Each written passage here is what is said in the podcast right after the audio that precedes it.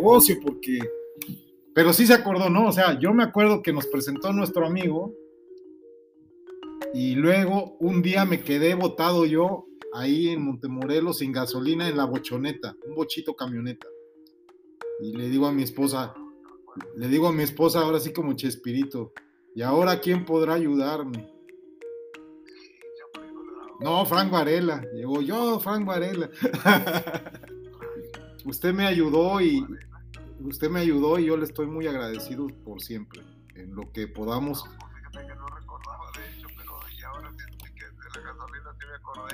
ya. se acordó. Y luego varias veces yo le dije, varias veces yo le dije, don Frank, ya tengo el dinero de la gasolina. No, no, no, no. Oiga, don Frank, ya tengo el dinero de la gasolina. No, no, luego vemos, luego vemos. Luego me mandó usted unas fotos de un cumpleaños de un trabajador suyo, un, colega que tiene ahí en la fábrica de, de, sus mermeladas que usted produce. Usted es una persona muy, para mí, muy admirable, porque usted hace un trabajo muy bonito. Usted da mucho trabajo a personas mayores. Yo me he dado cuenta el perfil de las personas a las que les da trabajo. Son personas que difícilmente conseguirían trabajo si no es con usted. O sea, sí me doy cuenta de sus intenciones. No, no. Yo observo, veo sus, sus cosas que usted publica. Digo, ah, mira, don Frank es muy buena persona. ¿Cómo ha estado usted? Cuénteme.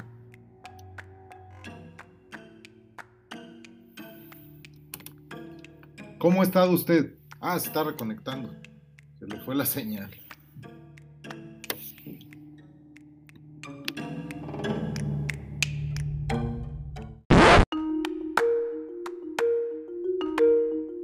Negocio porque...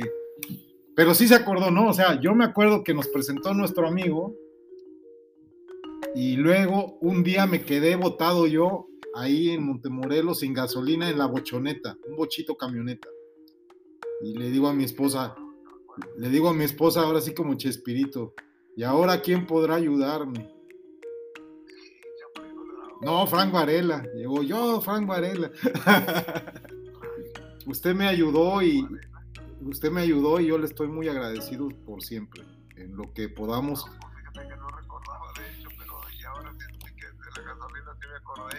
ya. se acordó. Y luego varias veces yo le dije, varias veces yo le dije, don Frank, ya tengo el dinero de la gasolina. No, no, no, no. Oiga, don Frank, ya tengo el dinero de la gasolina. No, no, luego vemos, luego vemos. Luego me mandó usted unas fotos de un cumpleaños de un trabajador suyo un colega que tiene ahí en la fábrica de, sus mermeladas que usted produce. Usted es una persona muy, para mí, muy admirable, porque usted hace un trabajo muy bonito. Usted da mucho trabajo a personas mayores. Yo me he dado cuenta el perfil de las personas a las que les da trabajo. Son personas que difícilmente conseguirían trabajo si no es con usted. O sea, sí me doy cuenta de sus intenciones. No, no. Yo observo, veo sus, sus cosas que usted publica, digo, ah, mira, don Frank es muy buena persona. ¿Cómo ha estado usted? Cuénteme.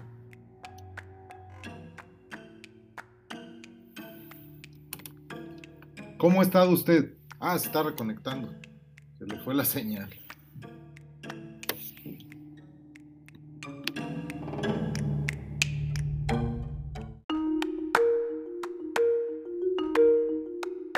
Así que 20 minutos, media hora platicando. No, no, este quiere así, no te da ni 30 segundos, es así rápido, anda las prisas siempre. Pero a lo mejor está mejor porque usted le puede decir, a ver, tengo esto, esto, esto, esto, esto, ahí te van las muestras, ahí te van las fotos, a tanto. ¿Le vas a entrar, sí o no? Y le dice, sí, mándame un pallet, mándame. Del pescado él me pidió, pero el otro cabrón no tuvo dinero, no pudo surtir. Y sabes, sabes que sí se podía porque ese pescado no, está regulado por la madre de, agricultura, tampoco está regulado por pesca porque es pescado de piscicultura. Entonces ese, ese, ese salta la, la traba que hay con la carne y la traba que hay con los pescados, porque el pescado en Texas te lo controla el Departamento de Pesca y Vida Salvaje. Y luego la carne la controla la, la de agricultura. Entonces, para que saques el sello de la USDA es muy difícil. Es difícil, ¿eh? A lo mejor a ti también te van a pedir, pero algún producto tuyo debe de poderse meter sin sello, porque hay productos que no necesitan sello. Y, si, al, si al Rubén le gusta tu producto, él te hace el trámite y tiene los abogados y tiene todo.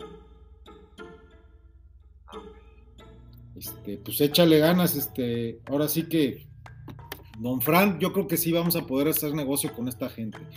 Y tengo algunos productos acá muy buenos, tengo unos platos preparados de comida francesa, baratísima. O sea, es que no lo vas a creer. Son platos como el TV Dinner, que en Estados Unidos ahorita vale 6 dólares, 7 dólares cada charolita de comida. Aquí las tengo en 2 euros. Menos de 2 dólares la charolita. No, pero de comida buena, ¿eh? Hay, hay, hay comidas tipo francés, este, carne con su, su... Te voy a mandar todas las fotos para que veas todo el surtido que hay. Comida fina, o sea, no, no es puré de papas con una hamburguesa, no, es cosas buenas. Y esto ya está preparado y tiene vida de anaquel de, de dos años, o sea, no se echa a perder, no necesita refrigeración, viene al alto vacío y se puede calentar en microondas. Pues, con la necesidad que hay de comida en el mundo, imagínate, acá hay comida a morir, la comida francesa es muy buena y muy barata. Es que, es que está barata, ¿eh? la comida allá en Nuevo León es carísima, carísima. Aquí en Francia es muy barata la comida y de muy buena calidad. Hay muy buenos quesos, hay muy buenos vinos, hay muy buenas carnes.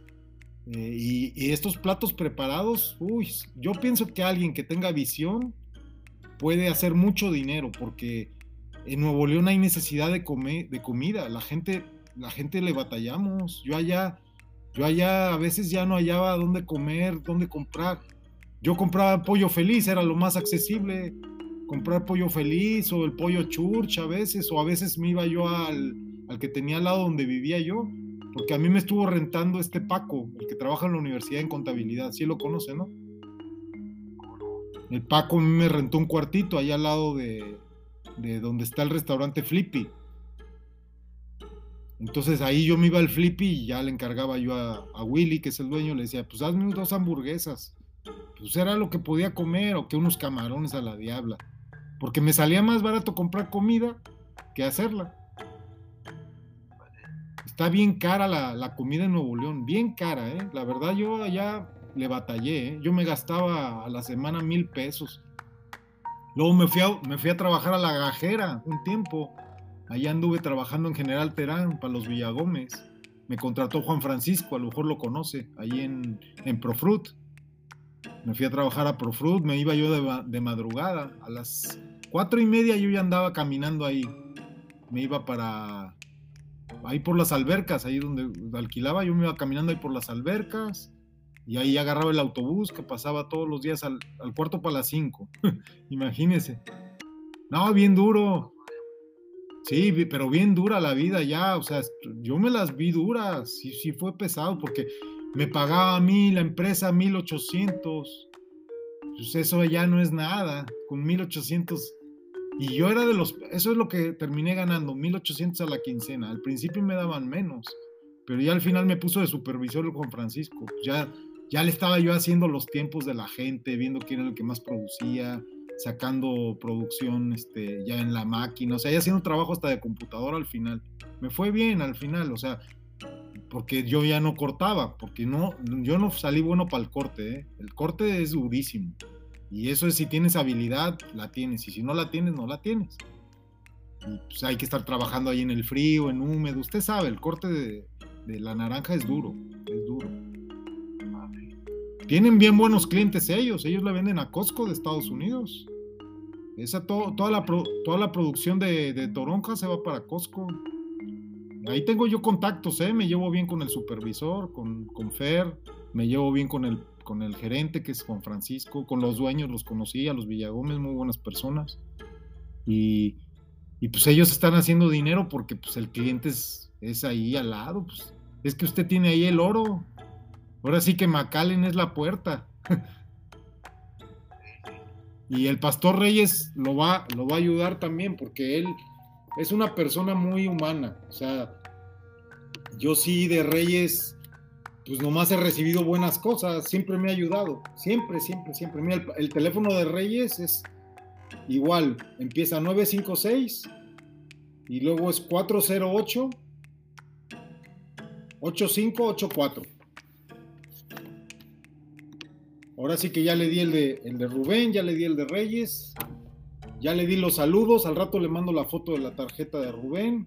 Oye, a, ver, a ver si de casualidad es Otoniel Reyes, no sé si. A, a, mí se me hace que sí es, ¿eh? A mí se me hace que sí es. Pregúntele usted, porque yo la verdad, este, las veces que he hablado con él, pues siempre de usted y Pastor Reyes, Pastor Reyes, porque yo, pues lo conozco poquito. O sea, yo allá en McAllen, en cuanto a iglesia, pues yo iba a la sinagoga que está en, en Edimburgo. Entonces el rabino de ahí de Edimburgo es muy amigo del rabino de Barcelona, que es mi comunidad. Yo, yo estoy en la comunidad de Jabat en Barcelona. Pero hay buena relación entre hay buena relación entre los rabinos y los adventistas, sí se llevan bien. Entonces, yo a mí el rabino de ahí de McAllen, está en Edimburgo, la sinagoga, que es Jabat, es Jabat Lubavitch, me dijo el rabino, háblale al pastor Reyes, que es mexicano, te va a ayudar más que yo, porque él habla bien español. Yo no te puedo ayudar mucho, pero él sí. Háblale, aunque no seas cristiano, él, él te va a respetar, no te va a meter presión de que seas cristiano. Y sí, nunca se ha metido conmigo, él es muy respetuoso de mi judaísmo. Y Allá en la Universidad de Montemorelos los chamacos tontos me andaban corriendo que porque yo era judío, ¿usted cree?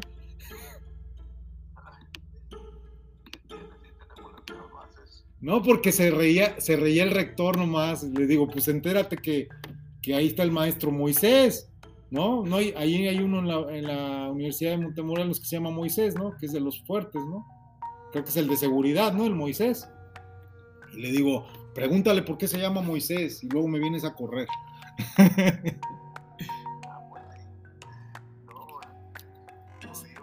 Sobre todo los negritos, hijos de su madre. Esos negritos que traen ahí a la Universidad de, Panamá, vienen o de no sé qué países. Oh, son canijos, esos me sacaban tiro por viaje. ¿Qué, hace usted aquí? Pues nada, yo aquí vivo, pues sí, vivo en su casa, aquí no en su casa. No, ¿qué te pasa? Pues, ¿Usted es alumno de la universidad? No. ¿Usted es maestro? No. Entonces, ¿qué hace aquí? No, que tres, cuatro, que no sé qué, sacan sus radios y acompáñenme, vámonos para afuera. No, me hacían pasar unos corajes. Ya le hablaba yo a Rafael y Rafael les daba la orden, no molesten al doctor, que él está haciendo sus programas y hace sus cosas, no lo molesten. Él es un huésped, él es nuestro invitado, no lo molesten, ya. No, perdone, perdón. Y luego el que me agarró coraje fue el Moisés un tiempo y el Moisés dio la orden de que no me dejaran entrar. Y luego, sí, y luego, el, luego unos chamacos también no dejaban entrar a mi esposa que porque traía short o que porque traía falda. Ah, qué locos están, hombre. Si hace un calorón, ¿cómo va a andar con pantalones? Pero ya ve que tienen sus ideas, tienen sus... Sí, pero pues tan mal, o sea, pues si la prohibición hay que tenerla pero en la mente, porque ¿de qué sirve tanto en lo físico cuando luego en la cabeza andan mal? ¿No? Entonces, este, o, de qué sirve tanto andar predicando la, la, religión y ser muy adventista de dientes para afuera si no ayudan al prójimo. Usted sí me consta que es un buen, un buen cristiano y usted sí es una persona que si puede ayuda siempre, me consta. Y por eso me lo presentó nuestro amigo. A mí el chalío me dijo, tú con el Varela lo que necesites. Varela siempre te va a echar la mano. Y pues, me da pena de él porque pues ya no sé dónde está, así que si tiene los datos o llega a saber de él o si lo podemos localizar, dígale que yo ando acá en Francia a ver qué hacemos, porque pues, ahora sí que él también se exilió, ¿verdad? Ya se fue con sus hijas y todo, ¿no? No, no supe más, se dice mucha versión, que debía mucho dinero, que se separó de, de su esposa y que no sé qué, yo no sé, no entiendo, la gente es muy criticona y dice muchas a mí me dijeron una peor. A mí me dijeron que ya lo habían bajado. Le dije, no, ¿cómo crees? Si él se fue antes. No, no, que ya, ya no está entre nosotros. Ya, ya lo bajaron. Ya le dieron piso. Así me dijeron, no, porque cambió el cartel. Ahorita ya. Él estaba con Sinaloa. Ya, ya los de Sinaloa aquí ya no pesan. ni saben, no, digan pendejadas. O sea, si ese señor siempre estuvo chambeando y hacía sus negocios. no, que lavaba, que puras pendejadas. Yo les dije, no creo, no creo. No creo porque él siempre estaba ahí, daba la cara, él no era, él no era malito. Para mí no.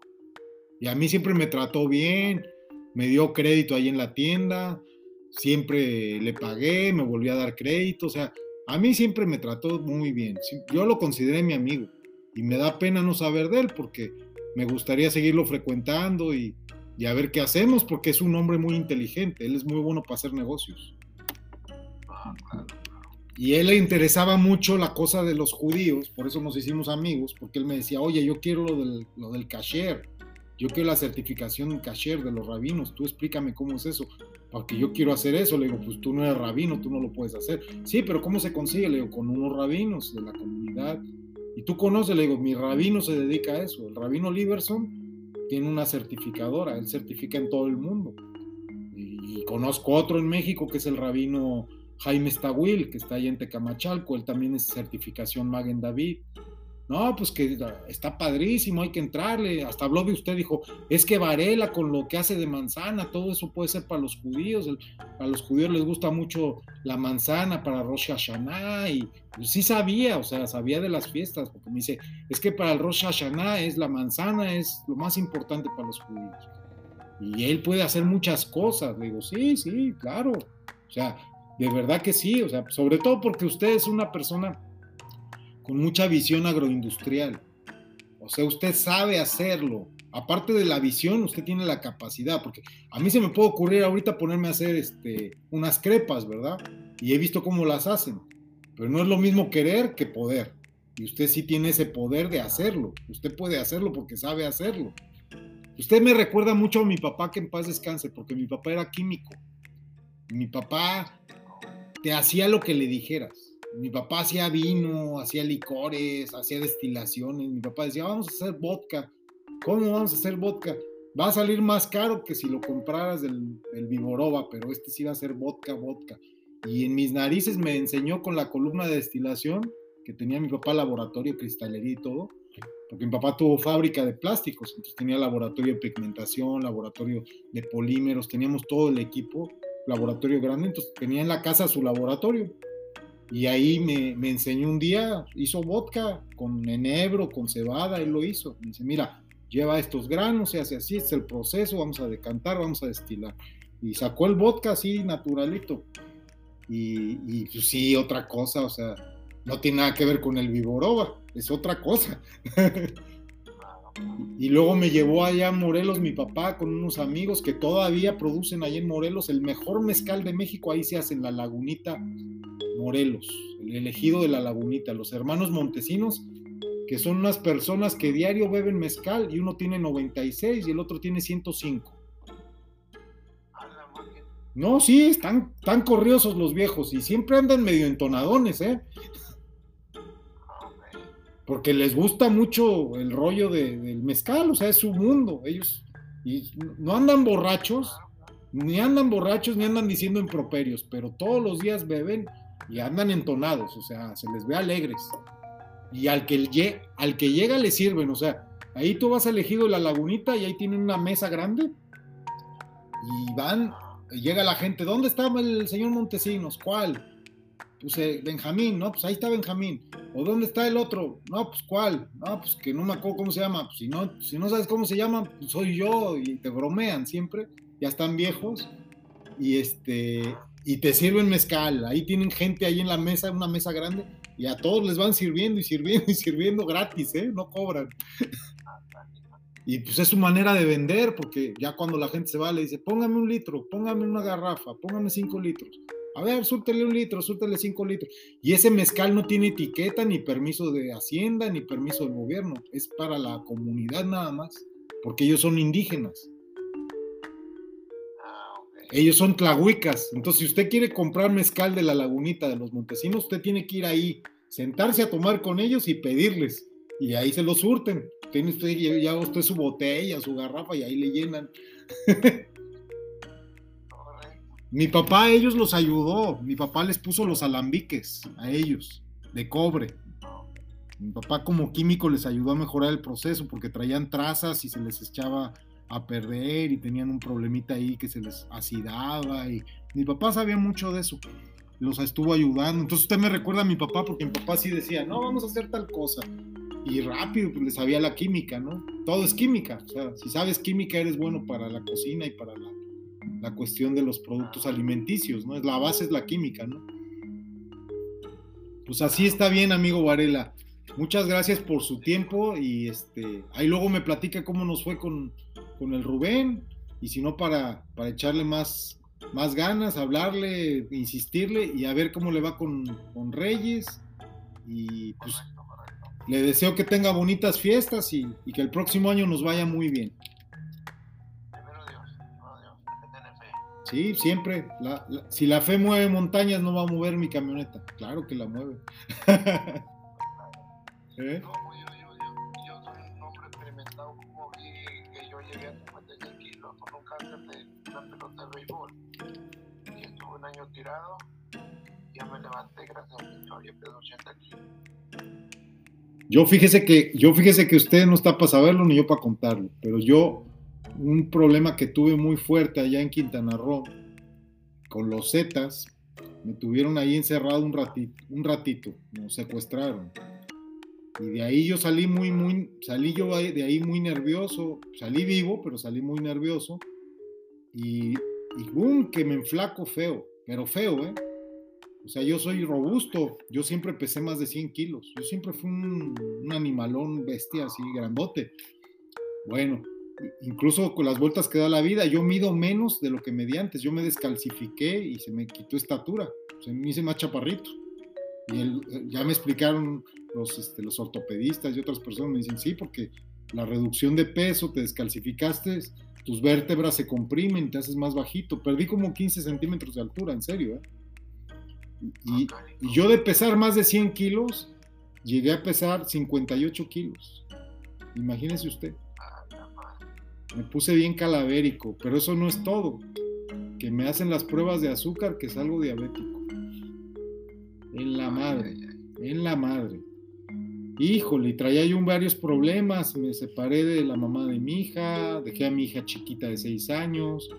La violencia estaba muy fea ahí en México. Nosotros andábamos ahí por Morelos, por Oquilan, y ahí teníamos una propiedad y la vendimos y logré arreglar con ella que se, se, fueran para Chile, porque la mamá de mi hija es chilena. Y yo veía a los narcos ahí en Morelos pasar al lado echando bala y todo, y me daba mucha tristeza. Yo le dije a mi, a mi hija, chiquita mi hija, tenía seis años, le dije, hija, no quiero que crezcas aquí. Este, te vas a ir con tu mamá a Chile. Sí, papá. Este, a ver, yo hablaba con su mamá, este, vamos a vender esto y váyanse para Chile.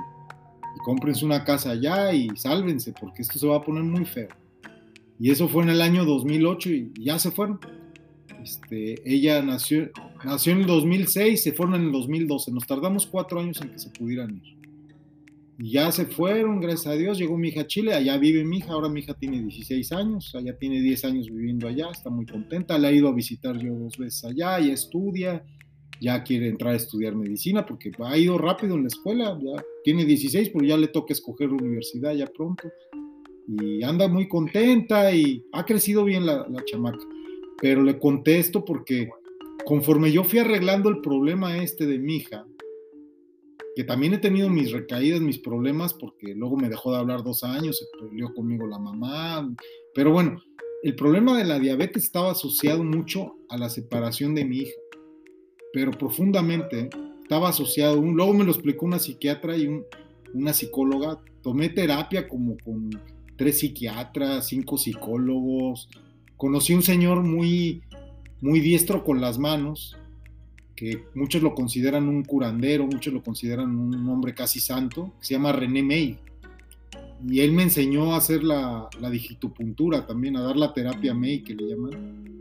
Y yo estuve dando esa terapia. Él me, yo una vez le dije, oye René, yo quiero que me ayudes a, a que se me quite esto de la, de la diabetes, no estar tan flaco, no estar tan fregado.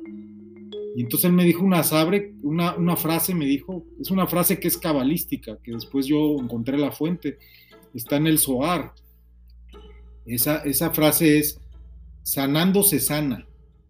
Eso me dijo, me dijo, mira, tú tienes que ayudar a los demás porque sanando se sana. Ah, caray. Y entonces me enseñó a dar la terapia y un año me dediqué a darla. Conseguí un centro ahí en Toluca donde yo daba la terapia y prácticamente gratis, ¿eh? O sea, muy poca gente me donaba dinero. Y, se me quitó, ya no tengo nada y estoy bien, ya peso más de 90. Perdí estatura, ¿no? Y fue difícil, pero ya no tengo problemas de azúcar, me echo mis Coca-Colas, todo normal, como normal. Entonces, este, gracias a Dios, pues sí, tiene mucho que ver. Ahora sí que tú hagas una, un acto de constricción, una introspección y alinees bien las cosas, porque son problemas emocionales, espirituales. Casi siempre son demonios los que se nos pegan. Y, la alimentación, eso tiene mucho que ver, mucho, mucho, la alimentación. Entonces, este, pero ya, pero ya estoy bien y, y vi cómo cayó mi mamá y se murió, vi cómo cayó mi papá y se murió. Y no quisieron cambiar ellos, ya estaban muy mayores, pero sí se pudieron haber salvado, pudieron haber vivido más, pero tenían que cambiar de, forma de vida. Y a la gente le da miedo el cambio. Y es que es la base. Si tú cambias tu modo de vida, cambia todo. Y pues hay gente que se va a la religión, la religión los, los cambia y los hace ser mejores personas y mejorar como seres humanos y se curan, ¿verdad? Se sanan, es el milagro de lo espiritual, ¿verdad? Entonces, este, pues hay una, hay una frase en hebreo que se llama verapo, verapoyerape, verapoyerape. Eh, y esa frase es alusiva a, lo que le dije a usted, sanando se sana. En hebreo es eso, Verapoyerape.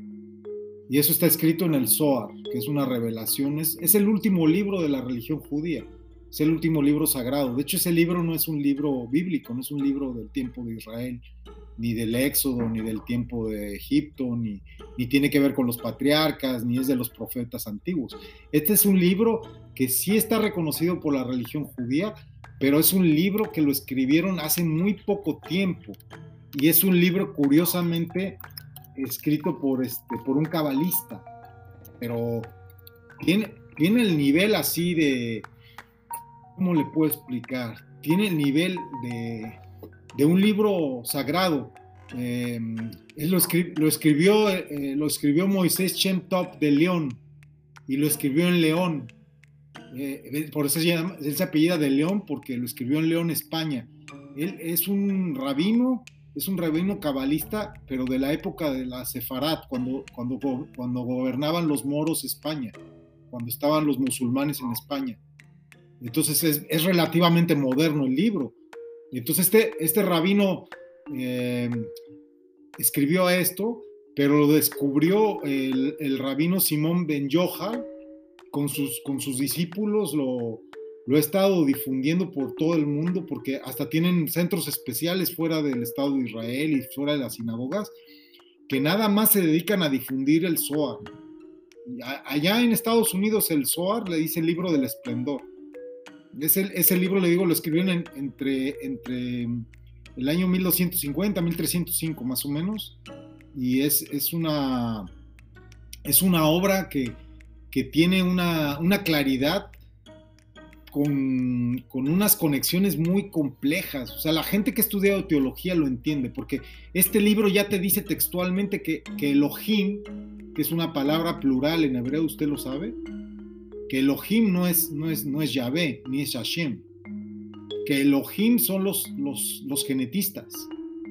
Entonces, Elohim son ángeles. una cosa muy, una cosa muy, muy fuerte, porque porque ya después hay gente del New Age que habla, ¿no? De que, de que hay unos que ayudaron al creador en el desarrollo genético de las especies, ¿no? Que si, si, Darwin, si Darwin estuviera vivo y leyera esto, pues les diría, se los dije, tiene que haber una, una evolución. Entonces es una reconciliación con las religiones y la ciencia, porque ya está reconociendo el judaísmo que el creador tiene unos seres de luz que son quienes genéticamente han trabajado a las especies animales, por encargo del creador, de la inteligencia suprema creadora, ¿no? Y yo he dado pláticas de esto, ¿eh? porque me encanta el tema, o sea, se me hace una cosa increíble, lo he leído.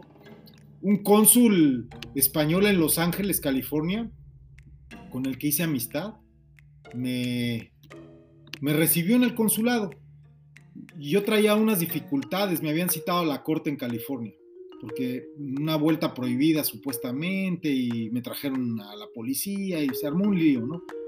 Y entonces yo le dije al cónsul, oye, tú eres el cónsul, me tienes que protegerme, porque yo, yo tengo pasaporte español y soy sefardí.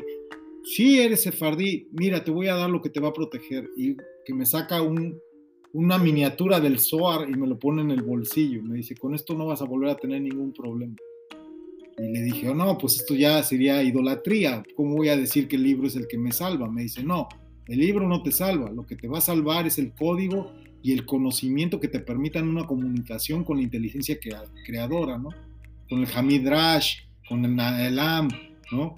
Y, y, sí ha sido muy bonito todo lo que se me ha iluminado después de ese Tikunim, porque sí, los cinco libros de Moisés para mí son sagradísimos, pero el Zohar toda la explicación que tiene del árbol de la vida, de la Sefirot, toda la parte de la estructura del universo, la anatomía de las almas, el concepto del perdón, de la redención, la relación entre la luz y la oscuridad, el ego, eh, como el hombre, el ego, el, el hombre se aleja de Dios por ego, ¿no? Porque se llega a comparar con él, hasta así quiere ser más que él, igual que Lucifer, ¿no? Y el conocimiento, el conocimiento a veces nos aleja de Dios también, porque nada más nos da ego. Nos creemos que somos muy, muy poderosos con nuestro conocimiento tan, tan primitivo, ¿no? Porque hasta los animales tienen más conocimiento que nosotros. la, la, naturaleza la controlan más los animales que nosotros. Los animales están en una, en una armonía es que el ser humano es, una bestia depredadora infernal, de verdad, ¿eh? Nosotros somos una, una cosa, somos la plaga del planeta. Somos los que hemos acabado con casi todo. No, eso es lo que usted dice, es una sabiduría popular muy cierta. El único animal que se cae dos veces en el mismo hoyo es el ser humano. Las vacas saben dónde está el hoyo, nunca vuelven a caer ahí. Entonces, pues ha sido una charla muy bonita. Yo, yo dediqué el tiempo hoy usted me lo, me lo concedió para esta conversación que yo considero una conversación sagrada. Yo tengo un podcast eh, que es donde subo algunas conversaciones. Si usted me lo permite, yo la voy a compartir porque es muy valiosa, tratándose de usted, porque para mí usted, ahora sí que haciendo honor a quien merece, tratándose de quien se trata el amigo Frank Varela, la verdad es que esto lo va a disfrutar mucha gente. Aparte de lo que yo lo disfruté, lo vamos a compartir y va a estar en el Anchor FM, que es una estación de radio virtual. Y el domingo tengo el programa de radio en vivo desde Panamá. Le voy a pasar el link a su WhatsApp para que lo pueda también ver, escuchar, porque ese se puede ver y escuchar también. También en YouTube lo retransmitimos. Y pues ahora sí que ya no le robo más tiempo porque pues, usted debe tener un chorro de trabajo allá. Muchas gracias. Saludos a todos sus compañeros allá en su fábrica y saludos allá en Montemorelos a todos los que conocemos en común. ¿Cómo va la cosa del agua? ¿Ya se ha resuelto? ¿El chamaco este sí está gobernando o se está haciendo pato? Ya está resuelto. ¿Y la, la ya está ya está llena otra vez la presa?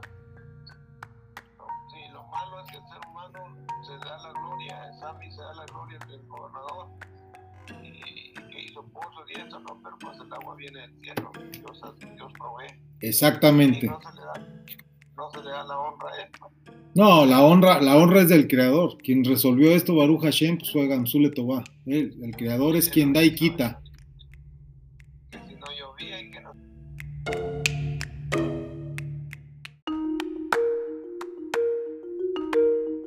Como yo, así que 20 minutos, media hora platicando. No, no, este quiere así no te da ni 30 segundos, es así rápido, anda las prisas siempre.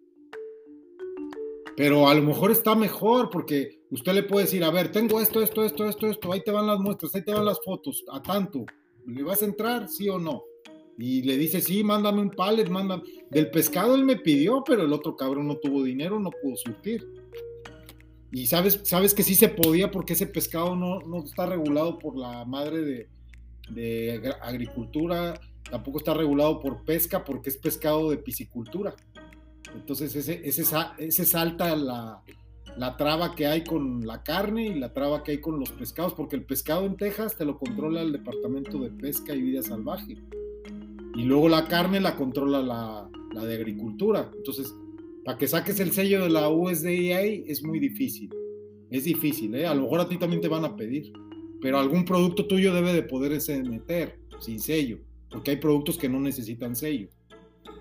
Y, si, al, si al Rubén le gusta tu producto, él te hace el trámite y tiene los abogados y tiene todo. Este, pues échale ganas, este, ahora sí que, don Fran, yo creo que sí vamos a poder hacer negocio con esta gente. Y tengo algunos productos acá muy buenos, tengo unos platos preparados de comida francesa, baratísima, pues es que no lo vas a creer. Son platos como el TV Dinner, que en Estados Unidos ahorita vale 6 dólares, 7 dólares cada charolita de comida. Aquí las tengo en 2 euros. Menos de 2 dólares la charolita. No, pero de comida buena, ¿eh? Hay, hay, hay comidas tipo francés, este, carne con su, con su... Te voy a mandar todas las fotos para que veas todo el surtido que hay. Comida fina, o sea, no, no es puré de papas con una hamburguesa, no, es cosas buenas. Y esto ya está preparado y tiene vida de anaquel de, dos años. O sea, no se echa a perder, no necesita refrigeración. Viene al alto vacío y se puede calentar en microondas. Pues con la necesidad que hay de comida en el mundo, imagínate, acá hay comida a morir. La comida francesa es muy buena y muy barata. Es que, es que está barata, ¿eh? La comida allá en Nuevo León es carísima carísima. Aquí en Francia es muy barata la comida y de muy buena calidad. Hay muy buenos quesos, hay muy buenos vinos, hay muy buenas carnes. Eh, y, estos platos preparados, uy, yo pienso que alguien que tenga visión puede hacer mucho dinero porque en Nuevo León hay necesidad de, comer, de comida. La gente, la gente le batallamos. Yo allá, yo allá a veces ya no hallaba dónde comer, dónde comprar. Yo compraba pollo feliz, era lo más accesible. Comprar pollo feliz o el pollo church a veces, o a veces me iba yo al, que tenía al lado donde vivía yo, porque a mí me estuvo rentando este Paco, el que trabaja en la universidad en contabilidad, sí lo conoce, ¿no? El Paco me rentó un cuartito allá al lado de, donde está el restaurante Flippy. Entonces ahí yo me iba al Flippy y ya le encargaba yo a, a Willy, que es el dueño, le decía, pues hazme dos hamburguesas pues era lo que podía comer o que unos camarones a la diabla. Porque me salía más barato comprar comida que hacerla. Está bien cara la, comida en Nuevo León, bien cara, ¿eh? La verdad yo allá le batallé, ¿eh? Yo me gastaba a la semana mil pesos. Luego me fui, a, me fui a trabajar a la gajera un tiempo. Allá anduve trabajando en General Terán para los Villagómez. Me contrató Juan Francisco, a lo mejor lo conoce, ahí en, en Profruit me fui a trabajar a Profruit, me iba yo de, madrugada, a las cuatro y media yo ya andaba caminando ahí, me iba para, ahí por las albercas, ahí donde alquilaba, yo me iba caminando ahí por las albercas, y ahí agarraba el autobús que pasaba todos los días al, cuarto para las cinco, imagínese. No, bien duro. Sí, pero bien dura la vida ya, o sea, yo me las vi duras, sí, sí fue pesado, porque me pagaba a mí la empresa 1800. Pues eso ya no es nada, con 1800. Y yo era de los, eso es lo que terminé ganando, 1800 a la quincena. Al principio me daban menos, pero ya al final me puso de supervisor Juan Francisco. Ya, ya le estaba yo haciendo los tiempos de la gente, viendo quién era el que más producía, sacando producción este, ya en la máquina, o sea, ya haciendo trabajo hasta de computadora al final. Me fue bien al final, o sea, porque yo ya no cortaba, porque no, yo no salí bueno para el corte, ¿eh? el corte es durísimo. Y eso es si tienes habilidad, la tienes, y si no la tienes, no la tienes. Y pues hay que estar trabajando ahí en el frío, en húmedo, usted sabe, el corte de, la naranja es duro, es duro. Tienen bien buenos clientes ellos, ellos la venden a Costco de Estados Unidos. Esa toda, la, toda la producción de toronja se va para Costco. Ahí tengo yo contactos, ¿eh? Me llevo bien con el supervisor, con, con Fer, me llevo bien con el, con el gerente, que es Juan Francisco, con los dueños, los conocí, a los Villagómez, muy buenas personas. Y, pues ellos están haciendo dinero porque pues el cliente es, es ahí al lado, pues es que usted tiene ahí el oro. Ahora sí que McAllen es la puerta. y el pastor Reyes lo va, lo va a ayudar también porque él es una persona muy humana. O sea, yo sí de Reyes, pues nomás he recibido buenas cosas, siempre me ha ayudado, siempre, siempre, siempre. Mira, el, el teléfono de Reyes es igual, empieza 956 y luego es 408 8584. Ahora sí que ya le di el de, el de Rubén, ya le di el de Reyes, ya le di los saludos, al rato le mando la foto de la tarjeta de Rubén. Oye, a, ver, a ver si de casualidad es Otoniel Reyes, no sé si. A, a, mí se me hace que sí es, ¿eh? A mí se me hace que sí es. Pregúntele usted, porque yo la verdad, este, las veces que he hablado con él, pues siempre de usted y Pastor Reyes, Pastor Reyes, porque yo, pues lo conozco poquito. O sea, yo allá en McAllen, en cuanto a iglesia, pues yo iba a la sinagoga que está en, en Edimburgo. Entonces el rabino de ahí de Edimburgo es muy amigo del rabino de Barcelona, que es mi comunidad. Yo, yo estoy en la comunidad de Jabat en Barcelona. Pero hay buena relación entre hay buena relación entre los rabinos y los adventistas, sí se llevan bien. Entonces, yo a mí el rabino de ahí de McAllen, que está en Edimburgo, la sinagoga, que es Jabat, es Jabat Lubavitch, me dijo el rabino, háblale al pastor Reyes, que es mexicano, te va a ayudar más que yo, porque él habla bien español. Yo no te puedo ayudar mucho, pero él sí. Háblale, aunque no seas cristiano, él, te va a respetar, no te va a meter presión de que seas cristiano. Y sí, nunca se ha metido conmigo, él es muy respetuoso de mi judaísmo. Y allá en la Universidad de Montemorelos los chamacos tontos me andaban corriendo que porque yo era judío, ¿usted cree?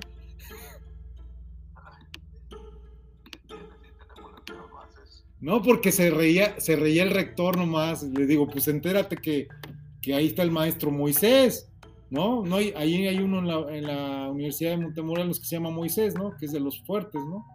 Creo que es el de seguridad, ¿no? El Moisés. Y le digo, pregúntale por qué se llama Moisés y luego me vienes a correr.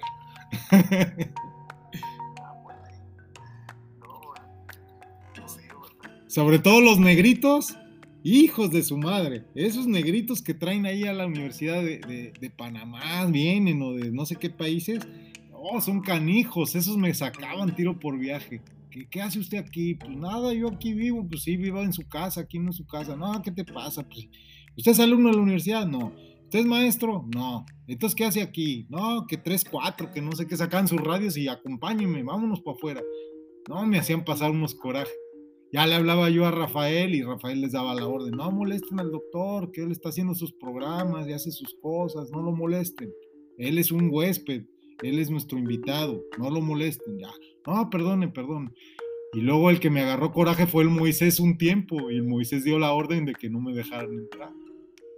Y luego, sí, y luego, el, luego unos chamacos también no dejaban entrar a mi esposa que porque traía short o que porque traía falda. Ah, qué locos están, hombre. Si hace un calorón, ¿cómo va a andar con pantalones?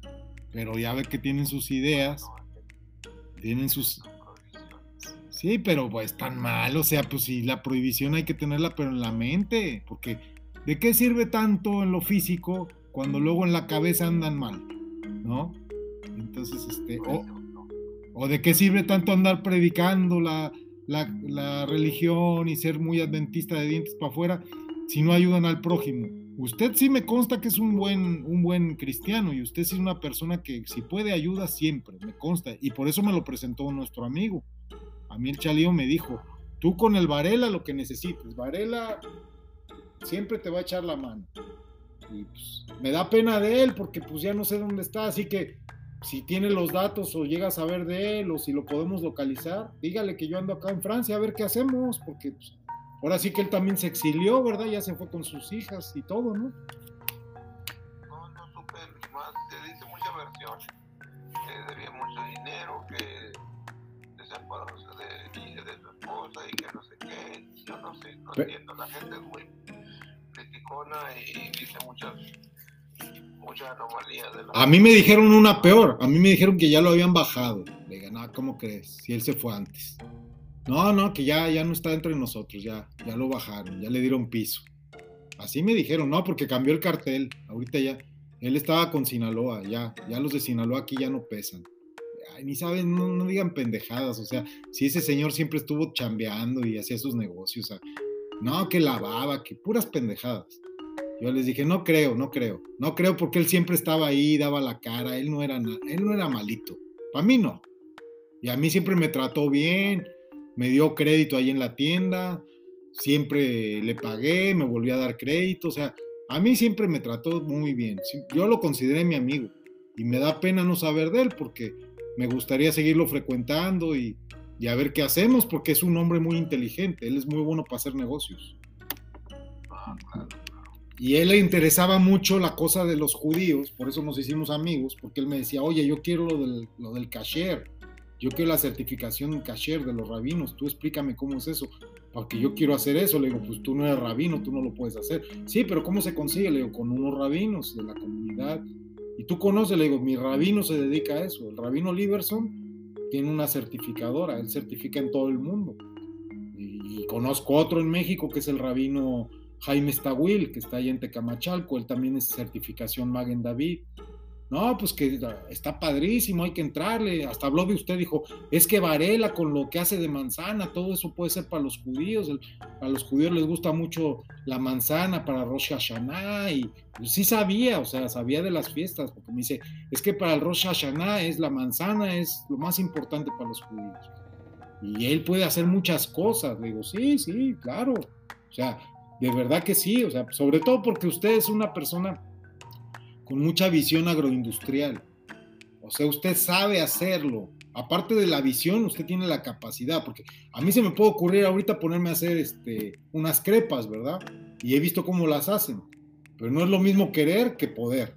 Y usted sí tiene ese poder de hacerlo. Usted puede hacerlo porque sabe hacerlo. Usted me recuerda mucho a mi papá que en paz descanse, porque mi papá era químico.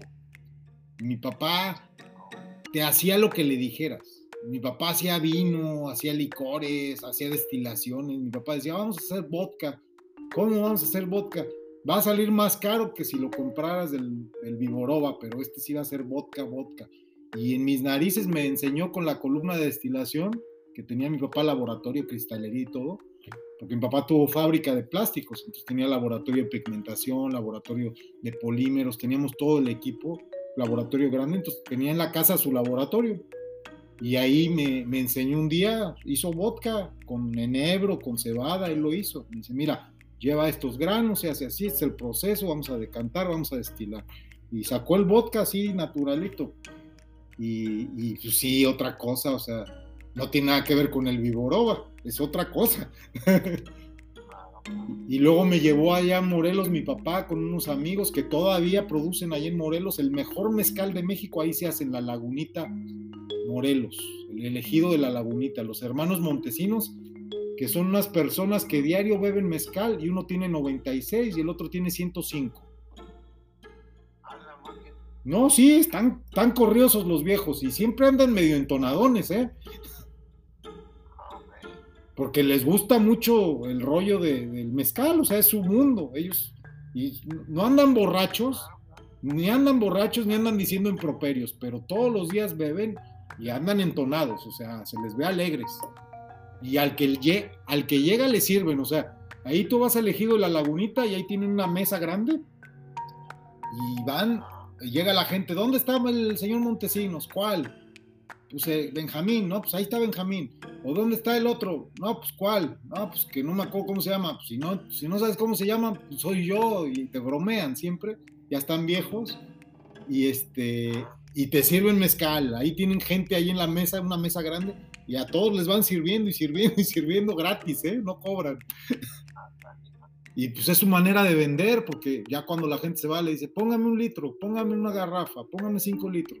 A ver, súrtele un litro, súrtele cinco litros. Y ese mezcal no tiene etiqueta, ni permiso de Hacienda, ni permiso del gobierno. Es para la comunidad nada más, porque ellos son indígenas.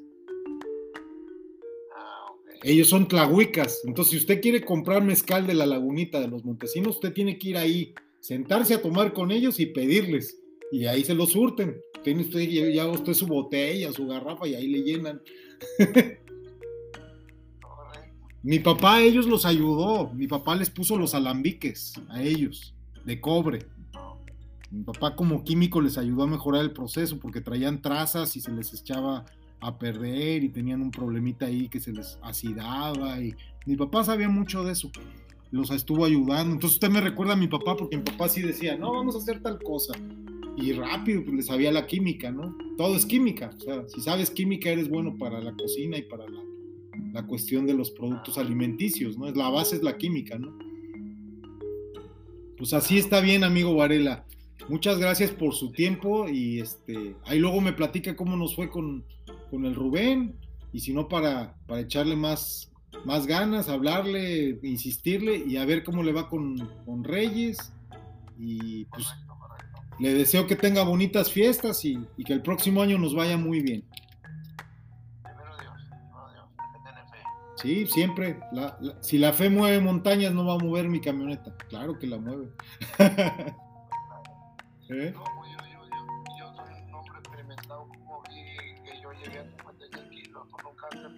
Pelota de béisbol. Y estuve un año tirado. Ya me levanté gracias a mi historia, peso 80 kilos. Yo fíjese que, yo fíjese que usted no está para saberlo ni yo para contarlo, pero yo un problema que tuve muy fuerte allá en Quintana Roo con los Zetas, me tuvieron ahí encerrado un ratito, un ratito, me secuestraron. Y de ahí yo salí muy, muy, salí yo de ahí muy nervioso, salí vivo, pero salí muy nervioso. Y, y boom, que me enflaco feo, pero feo, ¿eh? O sea, yo soy robusto, yo siempre pesé más de 100 kilos, yo siempre fui un, un animalón bestia así, grandote. Bueno, incluso con las vueltas que da la vida, yo mido menos de lo que medí antes, yo me descalcifiqué y se me quitó estatura, se me hice más chaparrito. Y ya me explicaron los, este, los ortopedistas y otras personas, me dicen, sí, porque la reducción de peso, te descalcificaste, tus vértebras se comprimen, te haces más bajito. Perdí como 15 centímetros de altura, en serio. ¿eh? Y, y, yo de pesar más de 100 kilos, llegué a pesar 58 kilos. Imagínese usted. Me puse bien calavérico, pero eso no es todo. Que me hacen las pruebas de azúcar, que salgo diabético. En la madre, en la madre. Híjole, traía yo varios problemas. Me separé de la mamá de mi hija, dejé a mi hija chiquita de seis años. La violencia estaba muy fea ahí en México. Nosotros andábamos ahí por Morelos, por Ocuilan, y ahí teníamos una propiedad y la vendimos y logré arreglar con ella que se, se fueran para Chile, porque la mamá de mi hija es chilena. Y yo veía a los narcos ahí en Morelos pasar al lado echando bala y todo, y me daba mucha tristeza. Yo le dije a mi, hija, chiquita, mi hija tenía seis años, le dije, hija, no quiero que crezcas aquí. Este, te vas a ir con tu mamá a Chile. Sí, papá. Este, a ver, yo hablaba con su mamá, este, vamos a vender esto y váyanse para Chile. Y cómprense una casa allá y sálvense, porque esto se va a poner muy feo. Y eso fue en el año 2008 y ya se fueron. Este, ella nació, nació en el 2006, se fueron en el 2012. Nos tardamos cuatro años en que se pudieran ir. Ya se fueron, gracias a Dios, llegó mi hija a Chile, allá vive mi hija, ahora mi hija tiene 16 años, allá tiene 10 años viviendo allá, está muy contenta, la he ido a visitar yo dos veces allá, ya estudia, ya quiere entrar a estudiar medicina porque ha ido rápido en la escuela, ya tiene 16, pero ya le toca escoger la universidad ya pronto. Y anda muy contenta y ha crecido bien la, la chamaca. Pero le contesto porque conforme yo fui arreglando el problema este de mi hija, que también he tenido mis recaídas, mis problemas, porque luego me dejó de hablar dos años, se peleó conmigo la mamá, pero bueno, el problema de la diabetes estaba asociado mucho a la separación de mi hija, pero profundamente estaba asociado, luego me lo explicó una psiquiatra y una psicóloga, tomé terapia como con tres psiquiatras, cinco psicólogos, conocí un señor muy, muy diestro con las manos, que muchos lo consideran un curandero, muchos lo consideran un hombre casi santo, se llama René May. Y él me enseñó a hacer la, la digitopuntura también, a dar la terapia May, que le llaman. Y yo estuve dando esa terapia. Él yo una vez le dije, oye René, yo quiero que me ayudes a, a que se me quite esto de la, de la diabetes, no estar tan flaco, no estar tan fregado. Y entonces él me dijo una sabre, una, una frase, me dijo, es una frase que es cabalística, que después yo encontré la fuente está en el Zohar. Esa, esa frase es, sanando se sana. Eso me dijo, me dijo, mira, tú tienes que ayudar a los demás porque sanando se sana. Ah, caray. Entonces me enseñó a dar la terapia y un año me dediqué a darla. Conseguí un centro ahí en Toluca donde yo daba la terapia y prácticamente gratis, ¿eh? O sea, muy poca gente me donaba dinero. Y, y, se me quitó, ya no tengo nada y estoy bien, ya peso más de 90. Perdí estatura, ¿no? Y fue difícil, pero ya no tengo problemas de azúcar, me echo mis Coca-Colas, todo normal, como normal. Entonces, este, gracias a Dios, pues sí, tiene mucho que ver. Ahora sí que tú hagas una, un acto de constricción, una introspección y alinees bien las cosas, porque son problemas emocionales, espirituales. Casi siempre son demonios los que se nos pegan. Y, la alimentación, eso tiene mucho que ver, mucho, mucho, la alimentación. Entonces, este, pero ya, pero ya estoy bien y, vi cómo cayó mi mamá y se murió, vi cómo cayó mi papá y se murió. Y no quisieron cambiar ellos, ya estaban muy mayores, pero sí se pudieron haber salvado, pudieron haber vivido más, pero tenían que cambiar de, forma de vida. Y a la gente le da miedo el cambio. Y es que es la base. Si tú cambias tu modo de vida, cambia todo. Y pues hay gente que se va a la religión, la religión los, los cambia y los hace ser mejores personas y mejorar como seres humanos y se curan, ¿verdad? Se sanan. Es el milagro de lo espiritual, ¿verdad? Entonces, este, pues hay una, hay una frase en hebreo que se llama verapo, verapoyerape, verapoyerape. Eh, y esa frase es alusiva a, a, lo que le dije a usted, sanando se sana. En hebreo es eso, verapoyerape. Y eso está escrito en el Zohar, que es una revelación, es, el último libro de la religión judía, es el último libro sagrado. De hecho, ese libro no es un libro bíblico, no es un libro del tiempo de Israel, ni del Éxodo, ni del tiempo de Egipto, ni tiene que ver con los patriarcas, ni es de los profetas antiguos. Este es un libro que sí está reconocido por la religión judía, pero es un libro que lo escribieron hace muy poco tiempo. Y es un libro curiosamente escrito por, este, por un cabalista, pero tiene, tiene el nivel así de, ¿cómo le puedo explicar? Tiene el nivel de, de un libro sagrado. Eh, él lo, lo escribió, eh, lo escribió Moisés Shem Top de León y lo escribió en León. Eh, por eso se llama, él de León porque lo escribió en León, España. Él es un rabino, es un rabino cabalista, pero de la época de la Sefarat, cuando, cuando, cuando gobernaban los moros España, cuando estaban los musulmanes en España. Entonces es, es relativamente moderno el libro entonces este, este rabino eh, escribió esto, pero lo descubrió el, rabino Simón Ben Yoha con sus, con sus discípulos, lo, lo ha estado difundiendo por todo el mundo porque hasta tienen centros especiales fuera del Estado de Israel y fuera de las sinagogas que nada más se dedican a difundir el Zohar.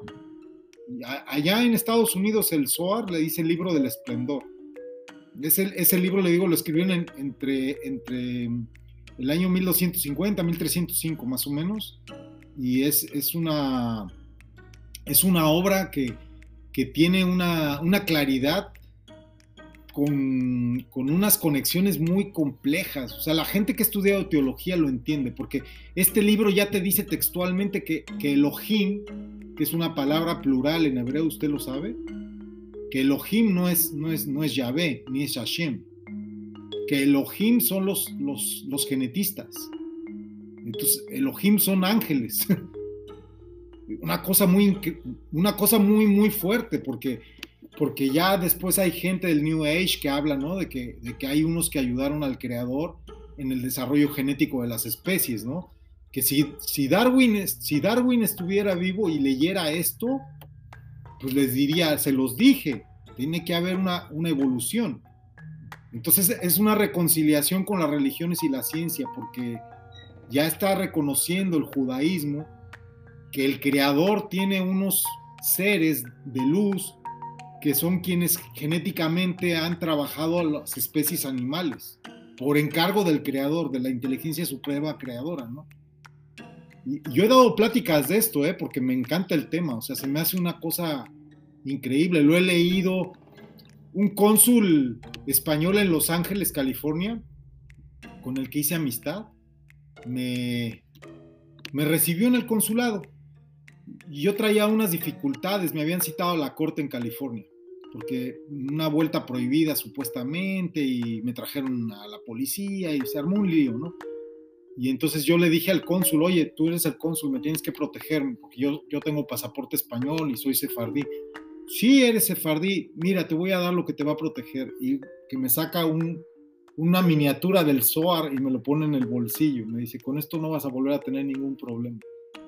Y le dije, oh, no, pues esto ya sería idolatría. ¿Cómo voy a decir que el libro es el que me salva? Me dice, no, el libro no te salva. Lo que te va a salvar es el código y el conocimiento que te permitan una comunicación con la inteligencia creadora, ¿no? Con el Hamid Rash, con el Naelam, ¿no? Y, y, y, sí ha sido muy bonito todo lo que se me ha iluminado después de ese Tikkunim, porque sí, los cinco libros de Moisés para mí son sagradísimos, pero el Zohar, toda la explicación que tiene del árbol de la vida, de la Sefirot, toda la parte de la estructura del universo, la anatomía de las almas, el concepto del perdón, de la redención, la relación entre la luz y la oscuridad, el ego, eh, como el hombre, el ego, el, el, hombre se aleja de Dios por ego, ¿no? Porque se llega a comparar con él, hasta así quiere ser más que él, igual que Lucifer, ¿no? Y el conocimiento, el conocimiento a veces nos aleja de Dios también, porque nada más nos da ego, nos creemos que somos muy, muy poderosos con nuestro conocimiento tan, tan primitivo, ¿no? Porque hasta los animales tienen más conocimiento que nosotros. la, naturaleza la controlan más los animales que nosotros. Los animales están en una, en una armonía.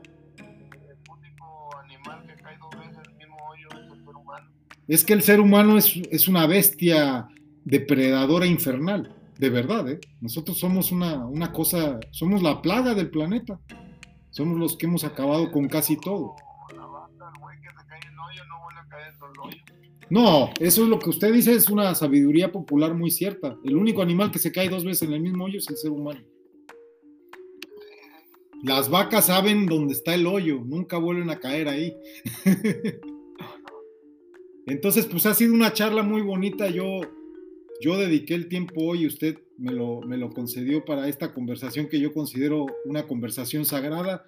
Yo tengo un podcast eh, que es donde subo algunas conversaciones.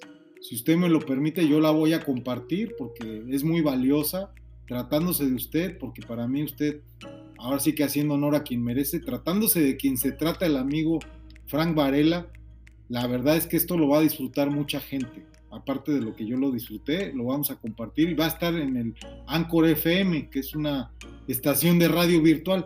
Y el domingo tengo el programa de radio en vivo desde Panamá. Le voy a pasar el link a su WhatsApp para que lo pueda también ver, escuchar, porque ese se puede ver y escuchar también. También en YouTube lo retransmitimos. Y pues ahora sí que ya no le robo más tiempo porque pues, usted debe tener un chorro de trabajo allá. Muchas gracias. Saludos a todos sus compañeros allá en su fábrica y saludos allá en Montemorelos a todos los que conocemos en común. ¿Cómo va la cosa del agua? ¿Ya se ha resuelto? ¿El chamaco este sí está gobernando o se está haciendo pato? Ya está resuelto. ¿Y la, la ya está ya está llena otra vez la presa?